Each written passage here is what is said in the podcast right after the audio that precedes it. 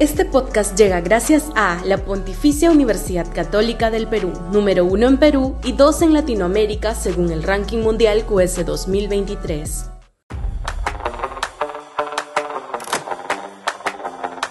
Sorpresa en Argentina. Contra los pronósticos de todos los analistas políticos argentinos y las expectativas de la propia población, el peronista Sergio Massa encabezó la primera vuelta con alrededor del 36% de la votación, dejando en segundo lugar a Javier Milei con cerca del 31%, con quien disputará la segunda vuelta el próximo 19 de noviembre.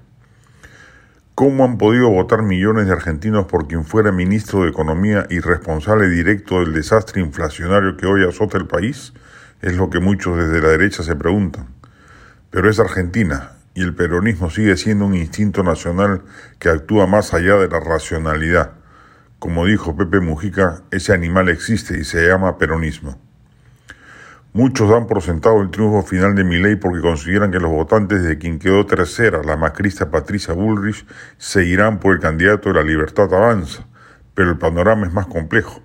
La decisión final va a estar entre los radicales, que esta vez fueron de la mano con la candidata de Juntos por el Cambio, pero algunos de sus líderes históricos ya salieron a indicar, después de conocerse los resultados, que no votarán por Milei de ninguna manera.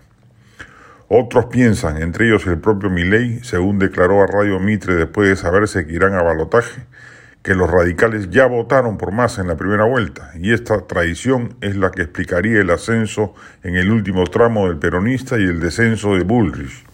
Si así fuera y el íntegro de los votantes antikirchneristas de Juntos por el Cambio deriva a Milei, este tendría asegurado el triunfo.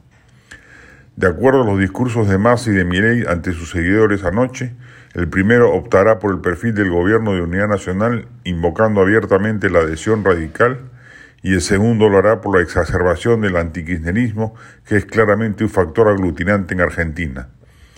Elecciones complejas en medio de una situación económica cada vez más insoportable signan la definición electoral argentina, donde si no fuera por los miedos que se encargó de auspiciar el propio Milei, el tema ya estaría definido. Las segundas vueltas hacen madurar los candidatos y centrarse. Si Milei lo logra hacer, puede remontar. En un mes lo sabremos.